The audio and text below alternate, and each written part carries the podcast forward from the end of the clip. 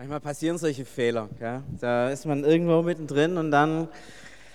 Ich kann mich noch super erinnern, passt vielleicht heute, du hast von einer Konfirmation erzählt. Als Gemeindepfarrer hat man ja die Ehre, immer wieder selber Konfirmationen machen zu müssen oder zu dürfen. Und es war für mich immer eine Riesenfreude, die Konfis auch so ein bisschen vorzubereiten, dass sie so ein paar Sachen auswendig sagen können. Es war nicht immer ganz einfach, sie dahin zu kriegen, aber es hat immer wieder ganz gut funktioniert. Und es gab dann auch so kleine Textschnipsel, die die Konfis dann selber auswendig gesagt haben. Also alleine, nicht im großen Heer.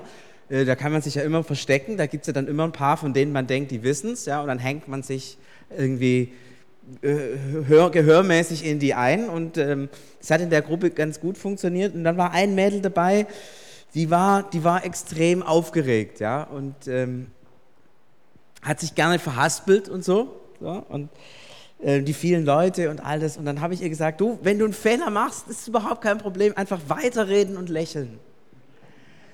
Du kannst davon ausgehen, dass die meisten Leute das sowieso nicht wissen, wie es richtig geheißen hätte. Also lächel einfach und, und lass, dir, lass dir nichts anmerken, sei voll cool und sei vor allem überzeugt.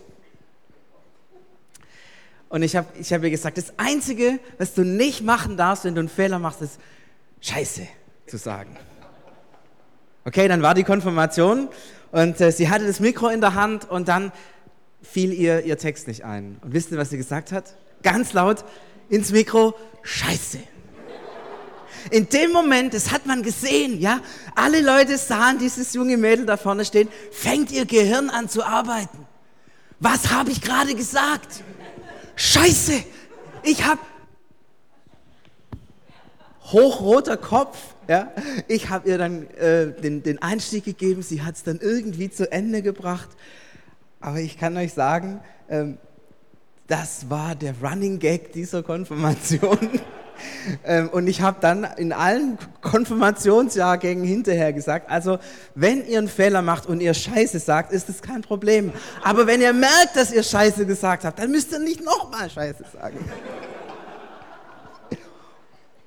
Aber gut, ähm, so ist es halt mit den Fehlern und die passieren. Und ich finde, das ist ja auch das Schöne, weil, ganz ehrlich, ist das nicht klasse, dass andere Leute Fehler machen? Hat man was zum Lachen, das ist doch cool. Ja. In dem Fall Ivi. Einen donnernden Applaus für unsere Musiker.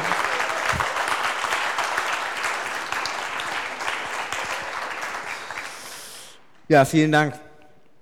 Ich freue mich heute, so eine Predigt halten zu dürfen, die irgendwie ein bisschen komisch ist, denn wir haben ähm, einen, einen relativ kurzen Text. Äh, Kolosser 4, Vers 3 bis 4 wäre der ganze, 2 bis 4 wäre der ganze Predigtext gewesen.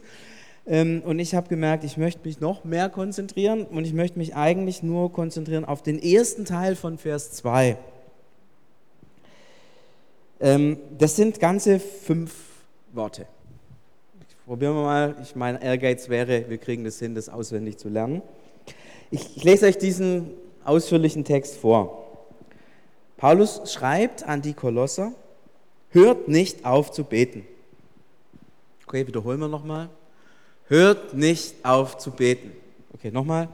Hört nicht auf zu beten. Gibt es jemand unter uns, der so stark ist, äh, intellektuell, der es jetzt schon auswendig kann? Was lacht ihr da? Jetzt ist die Frage, gell, wenn sich jetzt einer meldet, hält er sich besonders cool oder für, naja, ist egal, oder hat er es nötig, gell? So, also, trotzdem, gibt es jemand, der sich traut hier wir, wir sehen das ganz neutral, äh, diesen schwierigen Satz nochmal zu wiederholen. Wer, wer traut sich? Wer, wer traut sich? Ja. Also einen donnernden Applaus. Äh. Ja, klasse, klasse Wort, oder? Hört nicht auf. Ich habe mich gefragt, warum eigentlich? Also warum ist dem Paulus das kontinuierliche Gebet und das ist ja damit gemeint. Das kontinuierliche Gebet so wichtig. Es ist sogar so wichtig, dass es in den anderen Briefen auch noch kommt. Im ersten Thessalonischer Brief schreibt der Paulus, betet ohne Unterlass. Das ist so ziemlich genau dasselbe wie das, was hier steht. Zwar ein bisschen andere Worte, aber der gleiche Gedanke. Paulus erwartet oder geht davon aus, dass die die Christen kontinuierlich beten. Und ich habe mir überlegt, warum ist es eigentlich so? Und im Überlegen gingen mir so einige Kronleuchter auf und ich möchte euch gerne daran etwas teilhaben und möchte euch mit dieser Predigt ermutigen, tatsächlich das zu tun, was Paulus uns sagt, nämlich hört nicht auf zu beten. Was ist das Gebet? Zunächst mal ganz einfach, es ist ein Reden ähm, zu Gott. Wir reden sagen ihm all das, was uns wichtig ist, was uns bewegt. Es gibt manche Menschen, die sind so, dass sie ein hohes, extrem hohes Mitteilungsbedürfnis anderen gegenüber haben. Also äh, da gehört unser Sohn definitiv nicht dazu. Wenn der auf einer Freizeit war, 14 Tage, total tolle Erlebnisse und er kommt zurück und ich frage ihn, wie war es auf der Freizeit? Gut. Ähm, das wird dann ziemlich schwierig, um nähere Informationen ihm zu entlocken, weil er, wenn das ganze Ding gut war, das gar nicht für notwendig empfindet, hier mehr äh, zu sagen. Und ich glaube, das gibt es auch äh, nicht, nur, nicht, nur, nicht nur so gegenüber anderen Menschen, sondern ich glaube, jeder kennt es oder viele von euch kennen das. Es gibt Menschen, die haben gegenüber Gott ein hohes Mitteilungsbedürfnis und es gibt Menschen, die haben kein so ein hohes Mitteilungsbedürfnis. Für die einen ist Beten etwas, was unglaublich hilfreich ist. Man erlebt irgendwas und dann, dann fängt man an, das alles Gott zu erzählen. Und andere, und das bin so ein bisschen ich, die sagen, du weißt ja eh schon. Musst dir ja nicht viel erzählen. Und der Hammer ist, Gott weiß es ja sogar besser, als ich es erzählen kann. Ja? Das heißt, wenn ich es ihm erzähle, erzähle ich ihm ja Sachen, die äh, aus meiner Sicht irgendwie gefärbt sind. Das heißt eigentlich Quatsch. Also bin ich lieber still. Und trotzdem merke ich, diese Erfahrung, jemand zu haben, dem ich alles anvertrauen kann, ist so wichtig. Warum? Weil das ist Beziehung. Mit jemand reden können. Und auch wenn, wenn in mir so manchmal so eine Blockade ist oder so ein, ist doch jetzt nicht wichtig oder muss ich jetzt doch nicht auch noch sagen. Es ist wichtig. Es ist Beziehung. Und manchmal merke ich, wenn ich diesen, diesen Schritt so geschafft habe, über diese kleine Hürde hinwegzukommen, dann, dann ist es wie wenn eine Tür aufgeht. Und dann kann ich so viel erzählen. Aber ihr wisst es, dass das Reden zu Gott nicht das Einzige ist im Gebet. Ich will es nicht gegeneinander ausspielen. Ich will mal sagen, mindestens genauso wichtig ist das Hören. Weil, jetzt mal so ganz unter uns gesagt, das, was ich Gott sage, das sind Informationen, die er schon längst weiß. Eigentlich unnötig. Aber im Hören besteht die Chance, dass Gott mir etwas sagt. Und was ist der Unterschied zwischen den beiden Richtungen? Wenn ich Gott etwas sage, sage ich ihm etwas, was er längst schon weiß. Wenn Gott mir etwas sagt, sagt er mir ganz häufig Dinge, die ich noch nicht weiß. Und deswegen hat das Hören eine ganz große Bedeutung. Ich habe das hier ganz bewusst so nebeneinander gegenüber geschrieben. Man könnte das ganze Ding auch so ein bisschen als eine, eine, so ein Kreisel sehen oder eine Waage. Ähm, und ich möchte euch wirklich ermutigen, das, das in eine Balance zu bringen. Zu hören. Stellt euch vor, ihr seid mit Freunden unterwegs und ihr seid mit Leuten unterwegs, die richtig viel zu erzählen haben. Irgendwann so nach zwei Stunden glühen euch die Ohren. Und man merkt so, das hat innerlich das Gefühl, das ist keine austarierte Beziehung. In einem guten Gespräch ist es so, dass dass alle sich beteiligen. Wenn ich den Eindruck habe, ich habe mich mit jemand gut unterhalten, dann ist es nicht dann, wenn der nur redet oder ich nur rede, sondern wenn wir beide zu Wort kommen. Hört nicht auf zu beten, habt nicht diesen Gedanken, ich muss die ganze Zeit reden. Beten ist auch hören. Damit haben wir so die zwei großen Pole. Reden, ist, da sind wir aktiv und Gott, sofern man das sagen kann, passiv, wobei auch hören ist ja was Aktives.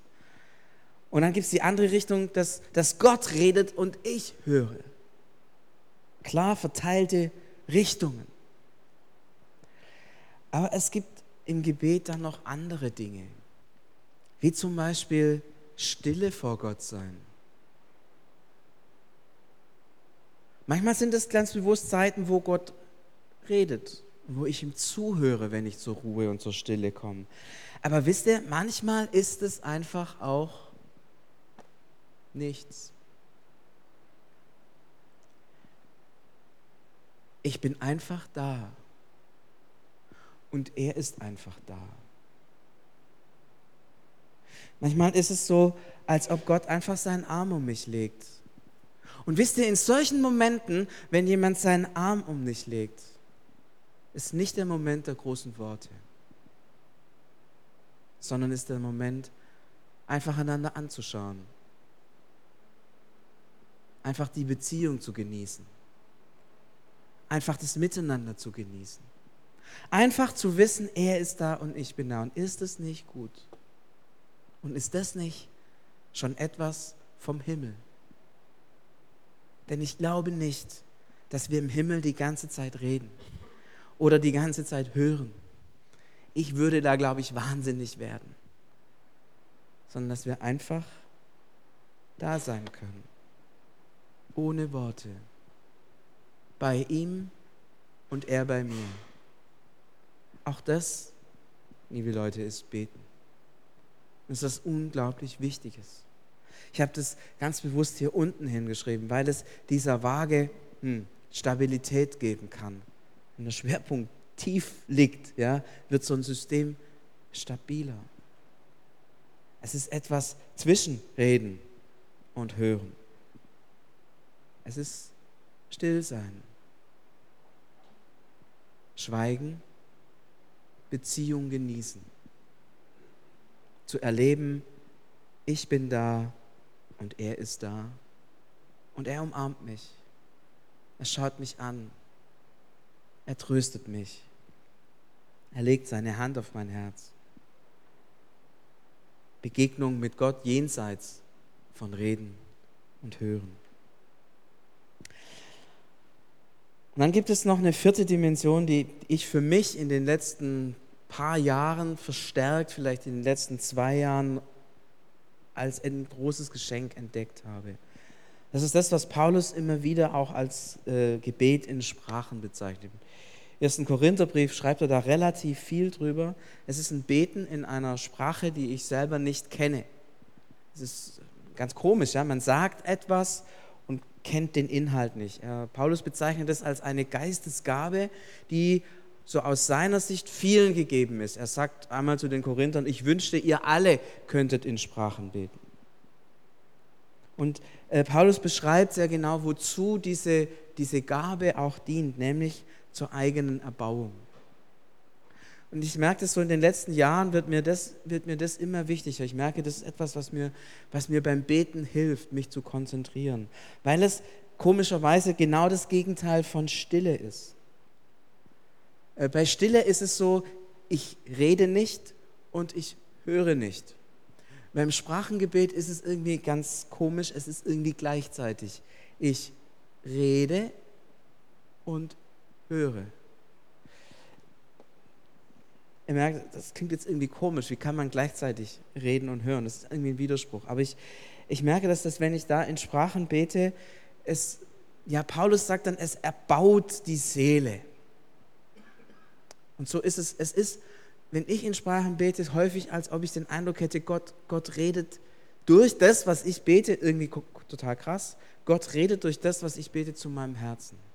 Ermutigt mich, schenkt mir Glauben, schenkt mir Hoffnung, schenkt mir Zuversicht.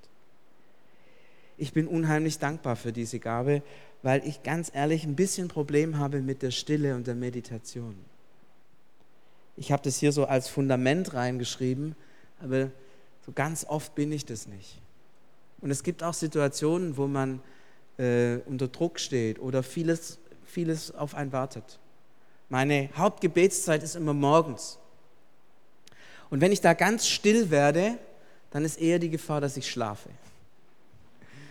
Ähm, wenn, ich aber, wenn ich aber auf den Tag schaue, der da vor mir liegt, dann, dann fällt es mir oft schwer, still zu werden, weil es so vieles gibt, was in meinem Kopf rumgeht. Ich kann mich noch gut an einen Tag erinnern, wo ich wusste, ich habe zwei schwierige Gespräche vor mir, von denen sehr viel abhängt. In denen ich in ein, in ein Feld hineinkomme, wo Menschen äh, miteinander sehr ja, unter Spannung stehen oder sogar verkracht sind. Und meine Aufgabe ist es, in diesem Feld für Frieden zu sorgen. Und wenn ich dann morgens da sitze, weiß ich dann manchmal gar nicht, was soll ich denn noch reden? Und hören fällt mir auch schwer, weil meine Gedanken so in dieser, auf diese Situation so fixiert sind. Und dann merke ich, es tut mir so wohl, in Sprachen zu beten, weil ich dann etwas beten kann, von dem ich den Eindruck habe, es ist richtig, weil Gottes Geist es in mir betet. Und gleichzeitig tut es mir gut. Es ermutigt mich. Es tut meiner Seele gut.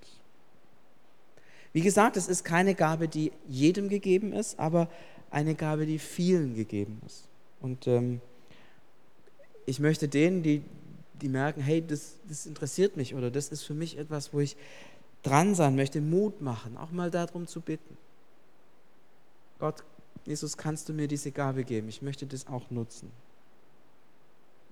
Und ich merke, dass es sehr, sehr viele unter uns auch diese Gabe empfangen haben. Und das ist schön, äh, zu sehen und sich darüber auszutauschen. Meistens ist es so was, wo man nicht so in der Öffentlichkeit drüber redet. Wenn man sagt, es ist irgendwie spooky oder es ist ein bisschen komisch oder ein bisschen unheimlich. Aber ich habe mir gedacht, hm, wenn, wenn Paulus schreibt, hört nicht auf zu beten, ist es doch ein ganz wesentliches Element, das uns dazu helfen kann, das uns dazu ermutigen kann das unser Gebet inhaltlich füllen kann und das uns helfen kann, diese Ermutigung, die Paulus ausspricht, oder diese Aufforderung, die Paulus ausspricht, tatsächlich ins Leben zu bringen. Und ich bin mir sicher, dass für ihn selber das etwas ganz Entscheidendes war. Denn Paulus schreibt da im ersten Korintherbrief, ich bete mehr in Sprachen als ihr alle. Die Korinther waren dafür bekannt, dass sie das übertrieben haben. Das heißt, für ihn scheint da auch nochmal ein großes Geheimnis zu liegen, eine große, eine große Kraft zu liegen. Als ich das zusammengeschrieben habe, fiel mir ein, was für eine, was für eine coole Sache. Das ist Reden und Hören. Das ist Stille und in Sprachen beten. Hier ist weder Reden noch Hören und hier ist Reden und Hören gleichzeitig. Und irgendwie war das für mich so ein, so ein innerer Kern des Gebets. Wenn man fragt, was, wie geht es? Was ist Gebet? Was ist der innere Kern? Ist das? Ist der innere Kern? Das ist die Einladung, das zu leben und das zu tun.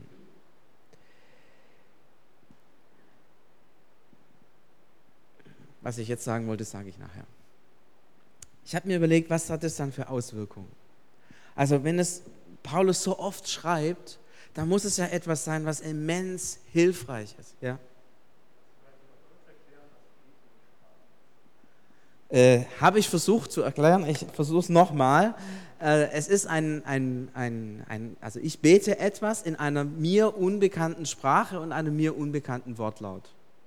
Und ich gehe davon aus, dass es ein Gebet ist, das nicht ich selber jetzt irgendwie erfinde, so äh, bla bla mäßig, sondern dass der Heilige Geist mir sozusagen gibt zu reden. Jemand hat es mal so beschrieben, es ist, es ist Gebet von Herz zu Herz, weil normalerweise geht Gebet von Herz zu Verstand ja, und vom Verstand werden dann Worte formuliert und dann geht es zu Gott. Und das ist ein Gebet, das der Heilige Geist in einem schenkt, um von Herz zu Herz zu beten, ohne diesen Verstandesumweg zu machen, weil der in vielen Situationen nicht mehr funktioniert. Bisschen besser beschrieben? Danke für die Nachfrage, finde ich voll cool. So, Was hat es für, für Auswirkungen, wenn wir so beten? Die erste Dimension, wir, wir begegnen Gott. Ich komme ihm nahe. Ich, ich erlebe ihn. Ich erfahre ihn. Ich verstehe etwas von ihm, wie er ist. Ich, ich verstehe, was ihm auf dem Herzen liegt. Es ist wie wenn ich, wie wenn ich eine Persönlichkeit entdecke und merke, wie sie ist, etwas von ihr wahrnehme. Und diese, diese Begegnung mit Gott, ich glaube, dass es, dass es Momente sind und Zeiten sind, die so notwendig sind für unser Leben. Der Bibel ist immer wieder davon die Rede, dass, es, dass die Begegnung mit Gott wie, wie Wasser ist, wie, wie Wasser in der Wüste, wie eine Quelle, wie eine Oase. Und auch gleichzeitig, dass, dass, dass da, wo wir Gott begegnen, Heilung geschieht in unserem Herzen. Ich glaube, dass jeder das kennt, Situationen, wo man Verletzungen mit sich trägt, wo man verwundet ist, wo man vielleicht traurig ist, weil, weil da ist was passiert im eigenen Leben, was immer noch schwer ist. Und da Gott zu begegnen, zu sehen, wie er ist, zu sehen, wie er vergibt, wie er gütig ist, wie er gnädig ist, aber auch zu sehen, wie er eine Liebe hat für die Menschen, wie eine Sehnsucht hat, dass Menschen zum Licht finden und zum Leben finden. All das geschieht da, wo wir in dieser Weise beten. Wir begegnen Gott. Wir nehmen seine Nähe wahr. Das war relativ klar, aber das zweite war für mich nochmal eine ganz spannende Entdeckung. Ich nehme Menschen wahr. Jetzt kann man sagen, hä, wie soll das gehen? Ich bin im Gebet, also ich bin ganz für mich irgendwie zurückgezogen. Ich bin mit Gott zusammen. Wie soll ich da Menschen wahrnehmen? Da bin ich ja meistens, wenn ich da bete, alleine. Aber wisst ihr, mir geht es oft so, wenn ich dann für, für Menschen bete, dann, dann fange ich an zu reden und dann, dann irgendwie, indem ich über sie rede oder über sie nachdenke, lerne ich sie zu verstehen. Ich, ich gewinne einen Blick im Gebet, der hinter die Fassade geht. Wenn man so im alltäglichen Leben durchs Leben rennt, da sieht man immer nur die Fassaden von Menschen, immer nur das, was sie zu sein scheinen oder was sie von sich preisgeben wollen. Aber wenn ich da im Gebet bin und für Menschen bete oder Gott einfach frage, was, was möchtest denn du, was ich für diese Person bete? Oder was denkst denn du, Gott, was jetzt hilfreich wäre in, in, für diese Person? Und auf einmal sehe ich diesen Menschen in einem ganz anderen Licht. Ich nehme etwas wahr von dem, was hinter der Fassade ist. Und ich merke, auf einmal, wenn ich einen Menschen wahrnehme, verbindet sich was von Herz zu Herz. Wisst ihr, mit Fassaden kann ich nichts anfangen, den kann ich mein Herz nicht öffnen weil ich weiß, da würde ich nur gegen eine Wand laufen. Aber wenn es mir gelingt, hinter die Fassade zu schauen und ich den echten Menschen sehe, seine Not, seine Sehnsucht, seine Trauer, seine Freude, sein Zerbrochensein, sein, sein selber Leiden, da öffnet sich mein Herz. Und auf einmal merke ich, Gott schenkt mir im Gebet eine neue Beziehung zu diesem Menschen, weil ich ihm mein Herz öffnen kann, weil ich ihn wahrnehme, wie er ist, die Tiefe seines Seins, seines Lebens. Gebetszeiten sind Zeiten, in denen ich Menschen neu und tiefer wahrnehmen kann. Und das hat sicherlich auch damit zu tun, dass Gebetszeiten Zeiten sind, in denen ich mich neu und tiefer wahrnehmen kann. Ist ja manchmal, da sitze ich da und denke mir über die Menschen nach und denke, was die alles falsch machen und wie, wie die doch endlich sich ändern sollten und so. Und dann ist so eine kleine Stimme in mir und sagt, könnte nicht sein, dass die Menschen deswegen so komisch reagieren, weil du komisch bist. Weil du dich falsch verhältst. Weil du von ihnen Erwartungen hast, die sie nicht erfüllen können. Weil du etwas in dir trägst, was ihnen keine Freiheit gibt. Weil, weil du auch schuldig geworden bist an ihnen. Weil du von ihnen Liebe erwartest, die eigentlich nur Gott mir geben kann. Und auf einmal bin ich ganz bei mir. Und es ist so, als ob Gott mir zeigt, wer ich wirklich bin. Dass er mir zeigt, wo meine Grenzen sind. Und wisst ihr, das ist dann gut, in so einem geschützten Raum zu sein.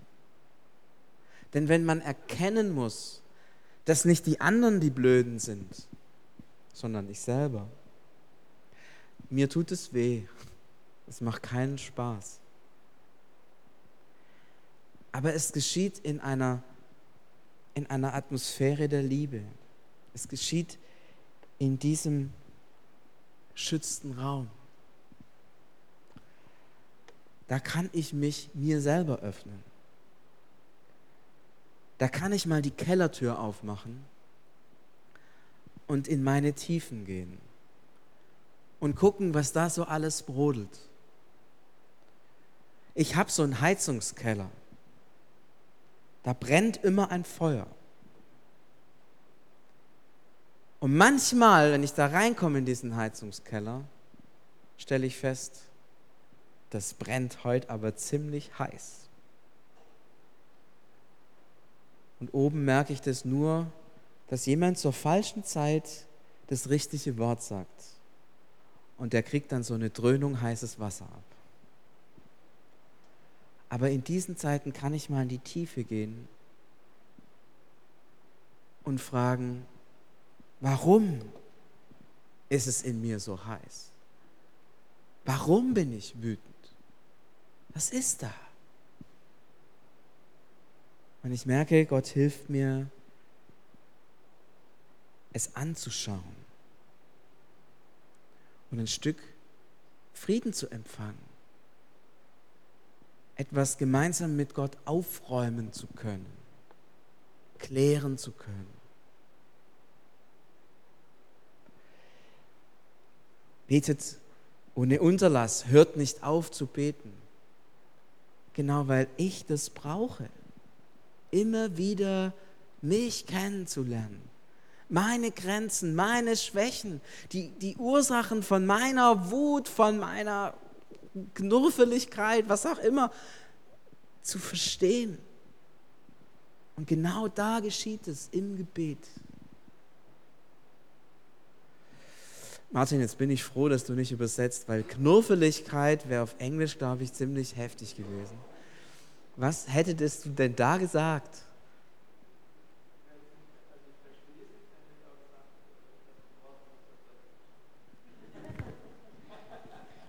Griesgrämigkeit. Besser verständlich? Danke. Das letzte. Mir hilft es manchmal, Situationen zu verstehen. Wisst ihr, mir geht es oft so, ähm, ich bin jemand, der sehr ein, schneller Entscheider ist.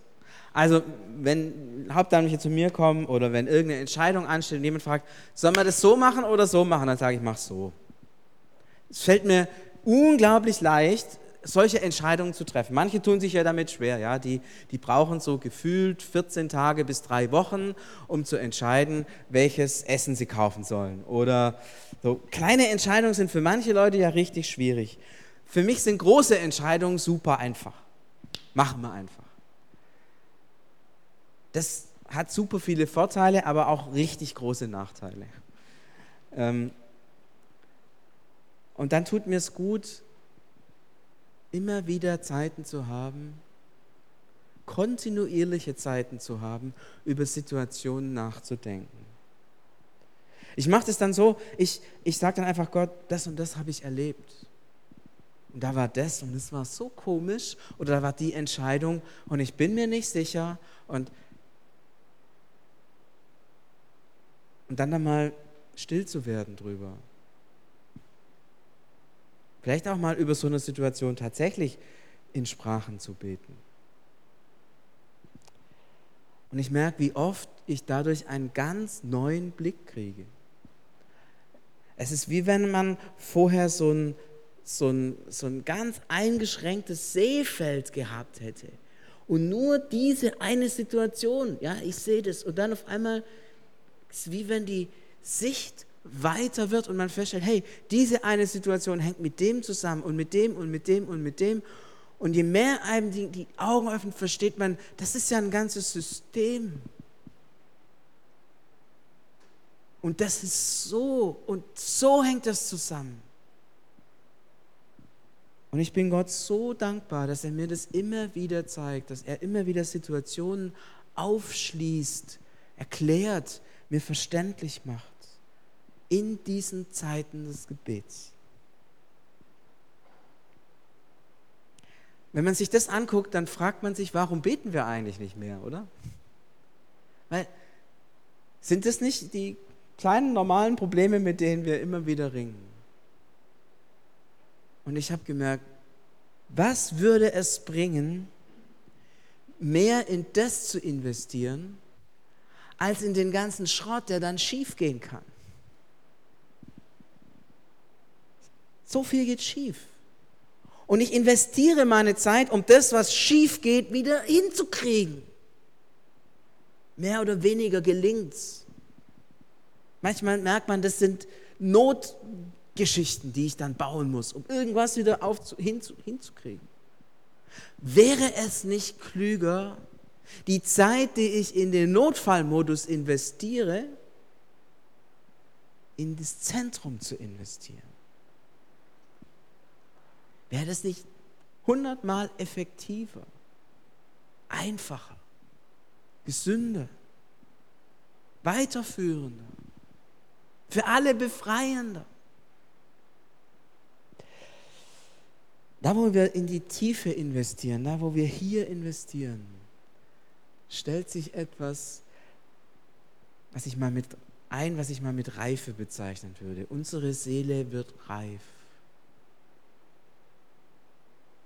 So wie eine Frucht reif wird, wenn sie von der Sonne beschienen wird. So kann unsere Seele reifen, wenn sie in der Gegenwart Gottes ist. Er strahlt Energie aus. Er strahlt Liebe aus. Er strahlt Wärme aus. Dadurch kommt etwas zur Reifung, wird erwachsen.